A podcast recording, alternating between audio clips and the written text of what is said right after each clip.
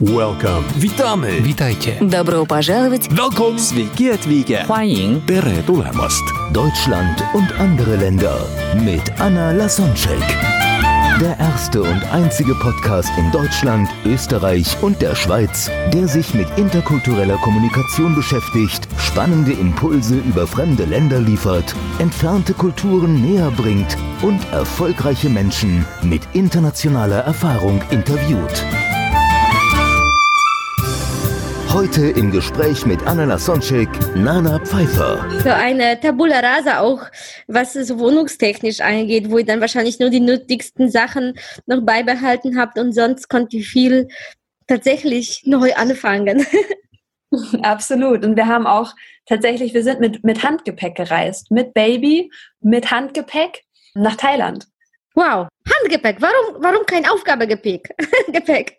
Weil wir uns die Freiheit erlauben lassen, ja, wir wollten uns gerne die Freiheit behalten, überall hingehen zu können und nicht noch einen schweren Koffer mitziehen zu brauchen, wenn wir, ja, wenn wir dort, wo auch immer wir, wir dann landen, wo wir hin möchten, dass wir da einfach freier und leichter unterwegs sind. Wow, das Und- finde ich beeindruckend.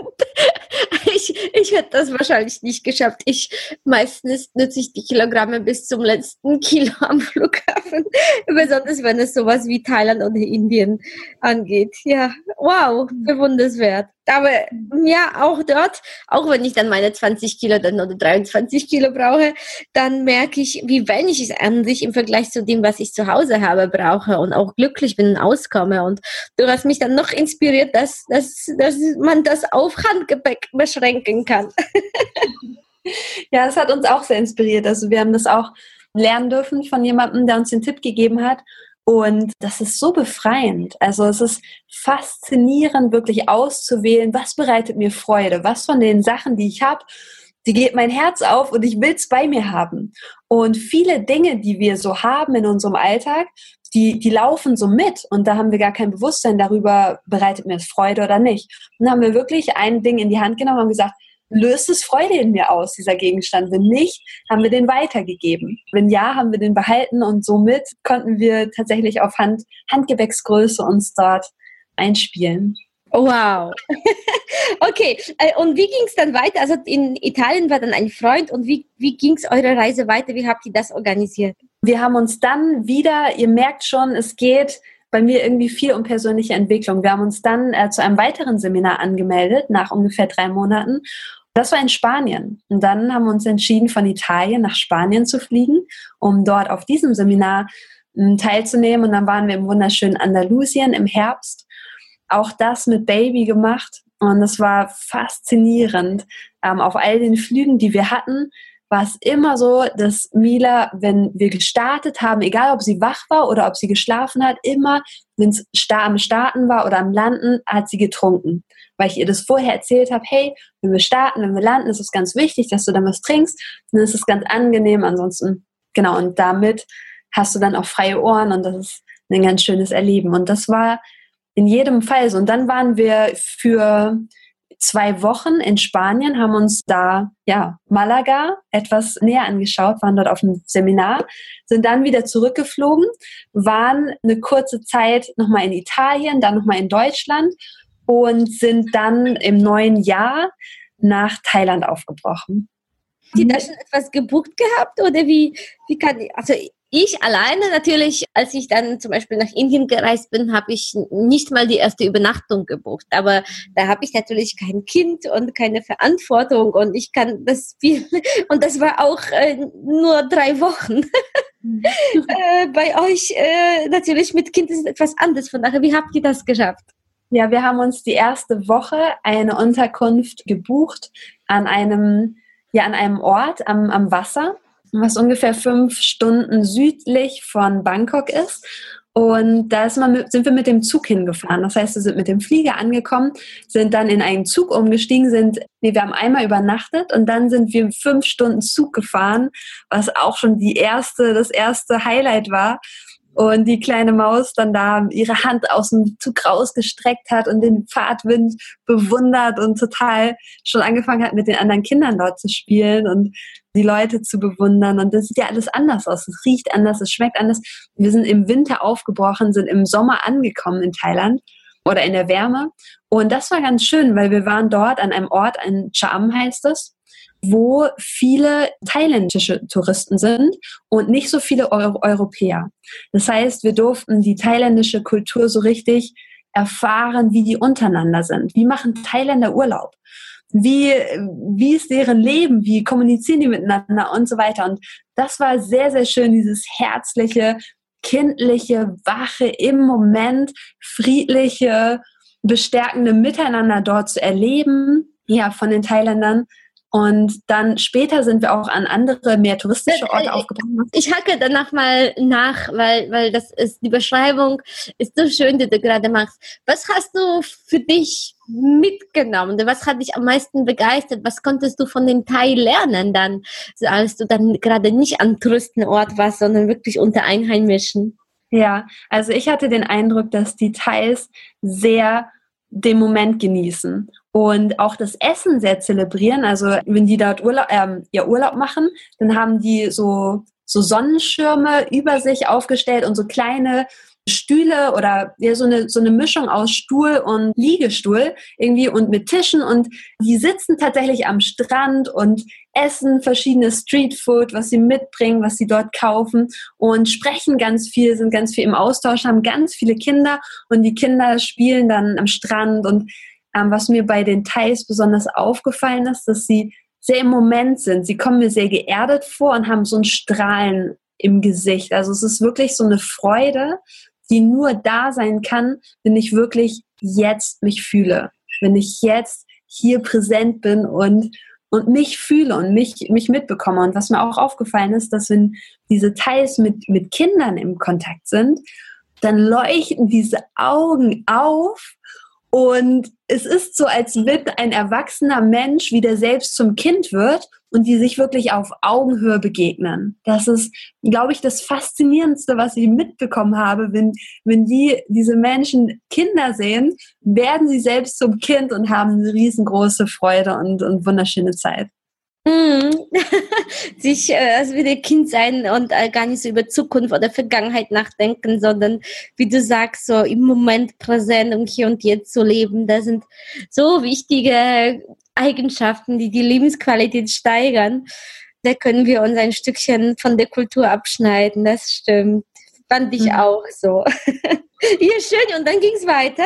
Und dann ging es weiter, genau. Und dann sind wir weitergezogen und sind dann in Richtung Norden und waren dann später in, ähm, in Chiang Mai, was ja eine sehr turbulente, eine sehr touristische Stadt ist. Chiang Mai mit vielen, vielen Tempeln und Attraktionen. Und was für mich da so besonders war, ich, ich liebe es in der Natur zu sein. Ich liebe es auch an abgelegenen Orten zu sein.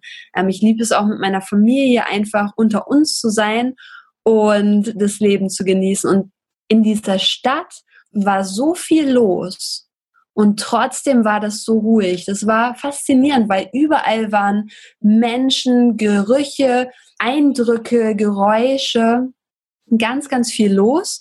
Und trotzdem hat dieser Ort so eine Ruhe ausgestrahlt. Und das hing für mich, also was, wie, wie ich das wahrgenommen habe, tatsächlich an diesen Tempeln, die da einfach so eine wundervolle Ausstrahlung und Präsenz und, und ja, weiß ich gar nicht, so eine Ruhe dort reingebracht haben und ich mich da unglaublich wohl gefühlt habe ganz gleich, wie viele Menschen da waren. Es war sehr faszinierend und ganz anders als in Bangkok. Also oh ja. ja, Bangkok dagegen ist wirklich fast, fast das Gegenteil von der Energie her, weil Chiang Mai ist dagegen einfach ein Ruhepol, eine Oase, ein Aufatmen, obwohl von morgens früh bis abends spät es voller Menschen ist. Also es ist faszinierend, wie, wie dieses beides zusammen existieren kann.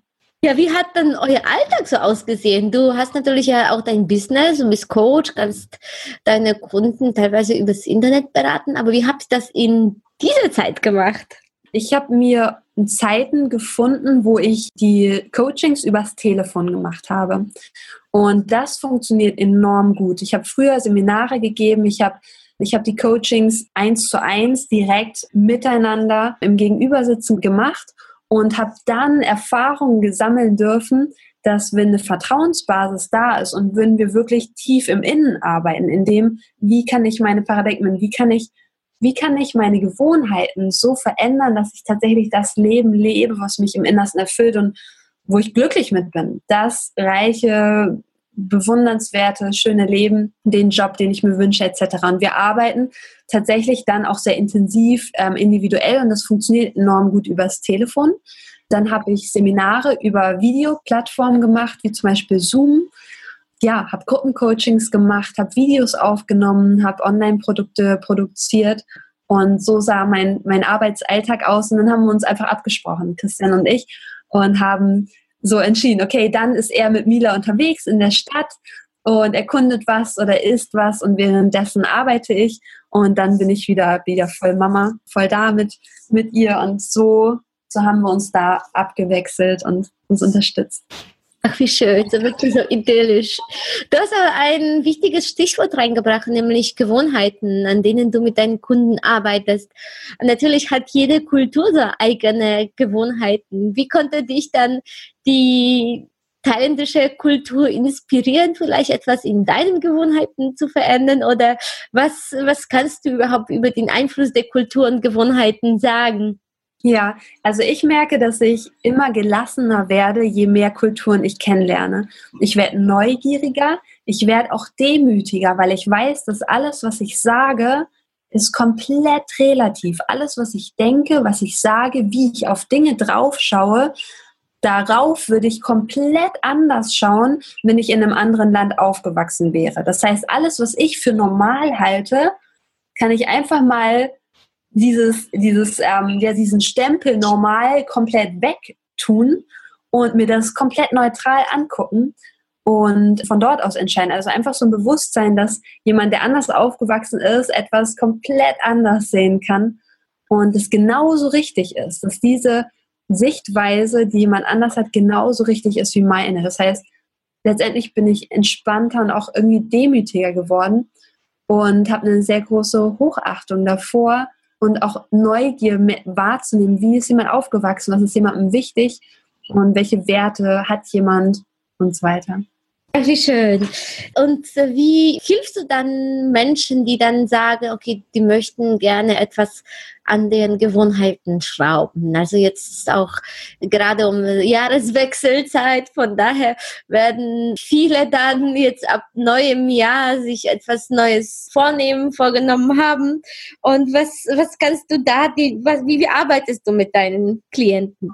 Das passt tatsächlich hervorragend zusammen mit dieser interkulturellen Kompetenz, weil dadurch, dass ich so neugierig bin, dadurch, dass ich so offen bin, andere Menschen wahrzunehmen und wirklich also wahrzunehmen und nicht zu interpretieren. Das heißt, ich nehme wahr, jemand spricht so und so, jemand verhält sich so und so, jemand ist vielleicht zum Beispiel enorm geschickt im Verhandeln und statt dann einen Stempel drauf zu tun, von wegen, der will mich hinters Ohr führen, hinters Licht führen, sage ich dann, oh wow, der hat eine Wahnsinnsgabe zu verhandeln und Dinge aus verschiedenen Blickwinkeln zu betrachten und nehme das wahr und lass die, ja, lass das Sieg, äh, lass sozusagen das Label weg und hör auf. Die Interpretation, die Bewertung. Mhm. Genau, die Bewertung lasse ich raus, die Interpretation, stattdessen bin ich mehr im Wahrnehmen. Und das ist auch wichtig, wenn wir uns verändern wollen. Und es ist wichtig zu wissen, dass alles, alle Ergebnisse, die wir jetzt haben, wie ist der Job, wie ist die freie, freie Zeiteinteilung, wie viel Geld hast du, wie fühlst du dich mit dem Leben, wie ist deine familiäre Situation, wie ist die Beziehung, wie fühlt sich spirituell, wie fühlst du dich gesundheitlich, all das ist eine direkte Reflexion von dem, was wir in uns getan haben. Von dem, was, wie wir bisher in uns umgegangen sind. Was haben wir gedacht? Was haben wir gefühlt? Was haben wir gemacht? Und diese, diese Dinge, also was denken wir, was fühlen wir, wie handeln wir, das läuft zum größten Teil auf Autopilot. Dass 96 bis 98 Prozent von allem, was wir tun, und das passt so gut in diese interkulturelle Kompetenz, 96 Prozent von allem, was wir tun, läuft auf Autopilot, wird gesteuert im Unterbewusstsein. Und früher, als wir Kinder waren, so in dem, in dem Zeitraum von 0 bis 6 Jahren, circa 6 oder sogar 7 Jahren, währenddessen sind wir einfach pures Unterbewusstsein. Wir nehmen einfach alles auf. Wir nehmen alles auf, was um uns rum ist. Wie sprechen Menschen? Wie verhalten sie sich? Wie kleiden sie sich? Was essen sie? Wie ist die Körperhaltung? Was für Glaubenssätze haben sie? Was für ein Leben leben sie? Und so weiter. Das ist für uns Realität. Und so sind wir programmiert. So funktionieren die meisten von uns immer noch. Und genau auf diese Art und Weise, wie wir es früher gelernt haben, können wir es jetzt auch wieder umlernen. Und das finde ich so faszinierend, dass manche Menschen wirklich sehr, sehr herausfordernde, teilweise schlimme Dinge erlebt haben in ihrem Leben. Und das sind aber häufig auch Menschen, die riesengroße Erfolgsgeschichte schreiben, die ihr Leben um 180 Grad herumdrehen und Dinge erschaffen und bewerkstelligen, von denen früher nicht mal jemand geglaubt hat, dass es möglich ist. Das heißt, ja. wir können tatsächlich alles verändern, wenn wir bereit sind, dann auch den Preis zu zahlen. Und ich kann sagen, dass der Preis im Gegensatz zu dem, von dem, was wir erleben, gering ist. Also es ist auf jeden Fall ein Weg, es braucht ein Commitment dafür und es ist einfach grandios, was, was dadurch alles ja, erlebbar wird. Ja, viele haben so als neues Vorsatz irgendwie Fremdsprache zu lernen oder abzunehmen. Und ich weiß, dass du dich teilweise eine Zeit lang, ich weiß nicht, ob es jetzt noch so ist, äh, mit Rohkost ernährt hattest. Und das ist für viele sehr extrem. Aber vielleicht, wenn du dann als uns da einweist, wie du das geschafft hast, wird es für viele Menschen reicher, genau den Ziel zu erreichen mit der, sagen wir mal, vielleicht nicht so extrem, aber sagen wir mal, gesünderen Ernährung oder das äh, was die dann vorhaben. Sehr, sehr gerne, ja. Also, das ist bestimmt ähm, nicht einfach auch logistisch, besonders auf Reisen. So. Oh, wow. Und du hast es geschafft. Ja, das stimmt. Also das ist super. Ich werde tatsächlich kurz einmal darin gehen, wie, mach, wie habe ich das gemacht. Und dann schauen wir uns das nochmal so ein bisschen ja, aus der Vogelperspektive an, sodass es jeder auch so, so für sich nutzen kann. Also für mich war es so, wir haben in Chiang Mai begonnen Rohkost zu essen. Und es war tatsächlich, ich habe über viele Jahre habe ich mir Rohkost-Blogs angeguckt, habe Menschen gesehen, die sich von Rohkost ernähren und fand es schon immer spannend. Und dennoch haben mir in dem Moment die Ideen und der Antrieb gefehlt, das wirklich zu tun. Und dann, was mir geholfen hat, dass äh, mein Mann und ich, dass wir beide uns zusammen entschieden haben, okay, wir machen das jetzt mal. Wir ziehen das einfach mal drei Monate durch, koste es, was es wolle. Es gibt Menschen, die schaffen das also machen wir das. Und wir haben dann wirklich diese Entscheidung getroffen und die Entscheidung öffnet Türen, dass wir die ganzen Ressourcen, die wir da sind, wirklich auch wahrnehmen können. Für jemanden, der krummelig ist und nicht daran glaubt, dass es möglich ist, der kann die ganzen Möglichkeiten, die da sind, nicht sehen. Aber in dem Moment, wo ich offen bin und sage, ja, ich entscheide mich, mich dafür, das zu tun und tue alles dafür, um das wahrzumachen, dann können wir sehen, ach guck mal, genau auf der gegenüberliegenden Straßenseite ist ein Rohkostrestaurant. Ha, gehe ich doch einfach mal da rein. Und habe es vielleicht vorher nicht gesehen, weil ich es nicht für möglich gehalten habe. Dann eine Straße weiter ist eine Saftbar, eine Smoothie-Bar. Dann fünf Minuten mit dem Auto entfernt ist ein Markt, wo es biologisches Essen gibt und alle möglichen frischen Sachen, Salate, Dinge für Dressings, Gemüse und all das, was man braucht. Dann gibt es überall diese Fruchtstände. Und in dem Moment, wo ich nicht daran glaube, dass ich es kann, dann sehe ich diese ganzen Möglichkeiten nicht. Und durch die Entscheidung wird es möglich. Und bei mir war es dann so, wir haben, ja, wir haben einfach begonnen mit vielen Früchten, was natürlich super ist, dort im, im Warmen in Asien weil es davon sehr viel gibt, haben viel Früchte. Dann haben wir vegane Restaurants ausfindig gemacht. In einem veganen Restaurant haben die frisches Weizengras wachsen lassen, was ich dann mir einfach dort kaufen konnte. Und dann habe ich in meine Fruchtsmoothies dann frisches Weizengras grün noch mit reinpacken können. Und, und dann kam eins zum anderen. Dann haben wir uns rumgefragt, haben bei veganen Restaurants gefragt, ha, wo gibt es denn einen Markt, wo es biologischen Salat gibt und Gemüse. Und dann haben die uns gesagt, hey, fahrt da und dahin an den und den Tagen gibt es ja diesen Farmers Market. Und das war den Genuss. Die haben da aus Emamame, aus dieser, äh, aus diesen Bohnen, haben die frische, rohe Milch gemacht. Und die haben wir dort getrunken. Es ist einfach lecker. Und Passion Fruit, Saft und Smoothie und alles komplett frisch.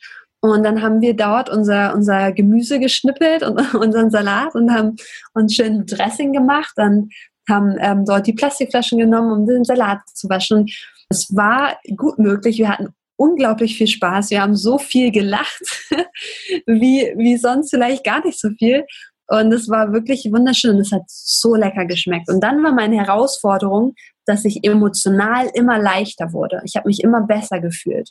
Und selbst körperlich. Also wenn ich es vorher normal und ähm, gekocht gegessen habe, brauchte ich nach dem Essen eine Entspannungszeit. Ich brauchte eine Zeit, wo ich mich etwas schwerer gefühlt habe, wo ich mich ein bisschen ausruhen wollte, wo ich merkte, oh, ganz schön schwerer Bauch. Und das gab es nicht bei der Rohkost. Ich habe gegessen, habe mich voll und satt gegessen und hatte so viel Energie, dass ich nicht wusste, wohin mit meiner Energie. Ich bin teilweise durch die Straßen gelaufen und bin gejoggt, bin gerannt, bin, wusste nicht, was ich mit mir anfangen soll, weil einfach diese, diese Zeiten an Ruhe und an Plattfühlen, die gab es nicht mehr. Und das war mir fast unheimlich. Also ich, ich wusste wirklich nicht, wie kann ich jetzt wirklich effektiv meine Zeit gut nutzen, wie ich hier hinzugewonne. Und das war ein ganz, ganz neues Erleben. Und ich bin viel, ja, viel glücklicher, viel erfüllter. Und Salat ist das Lebensmittel, was ich bisher herausgefunden habe, was mich am längsten nährt. Wenn ich morgens oder vormittags eine riesengroße Schüssel mit leckerem Salat esse, und dafür brauche ich natürlich auch eine Zeit, also dann kann man auch mal so, so eine Stunde ein, einrechnen zum Essen. Aber wenn ich da so richtig mich satt gegessen habe, dann brauche ich erst abends wieder was essen. Dann brauche ich den, fast den ganzen Tag nichts mehr zu essen, weil es so lange, so lange den Körper nährt. Und all das hätte ich gar nicht erlebt, wenn ich, wenn ich dann nicht einfach einmal diese Entscheidung getroffen hätte. Und dann sind diese ganzen Ressourcen aufgeploppt. Auf einmal war die ganze Stadt voller veganer Restaurants und Rohkostmöglichkeiten, die wir vorher gar nicht gesehen haben. Wow. Ja, und wie ist du jetzt? Jetzt bist du wieder in Deutschland zurück. Und wie, wie war dann, ihr habt gesagt, drei Monate. Habt ihr das dann durchgehalten? Und, ja, wir haben drei Monate tatsächlich, also zum aller, allergrößten Teil Rohkost gegessen. Und da haben das dann noch weitergemacht. Letztendlich haben wir das ungefähr ein gutes halbes Jahr fast ausschließlich Rohkost gegessen das war wunder, wunderschön für mich. Und dann hier in Deutschland war natürlich wieder die Frage, ah, passen wir uns jetzt so an, an, die, an die Sitten an von, von all den wundervollen Menschen, mit denen wir uns umgeben? Oder bleiben wir bei, bei dem Rohköstlichen? Und jetzt haben wir so eine, so eine Mischform gefunden. Und ich esse immer noch mindestens zu 80 Prozent roh. Also meine Frühstücks-, Mittags-, Essens- und auch abends bestehen zum allergrößten Teil immer noch aus Rohkost weil ich merke, dass mein Körper das will. Mein Körper will inzwischen diese Qualität und es schmeckt lecker, es fühlt sich großartig an. Das ist ein bisschen auch eine Logistik, auf jeden Fall, gerade wenn man Menschen hat, die drumherum, die dann irgendwie na, Gemüse und Reis und Nudeln und verschiedene Kreationen so machen. Aber ich merke, dass mir das tatsächlich sehr, sehr gut tut. Und ich schaue, dass ich das so größtenteils auch, auch beibehalte, weil es einfach Spaß macht. Ja, und da glaube ich, war das sogar einfacher für dich, das auf eine Reise anzufangen, weil du da in einer neuen Umgebung warst und das ist dann einfach auch eine Gewohnheit zu ändern. Jetzt sagst du in Deutschland, ja, sind ja die Freunde und äh, kommt irgendwie das alte Bekannte wieder. Deswegen die Reise sprach sogar dafür, um etwas Neues, eine, eine neue Gewohnheit anzufangen, weil wir sowieso weg von dem Bekannten sind.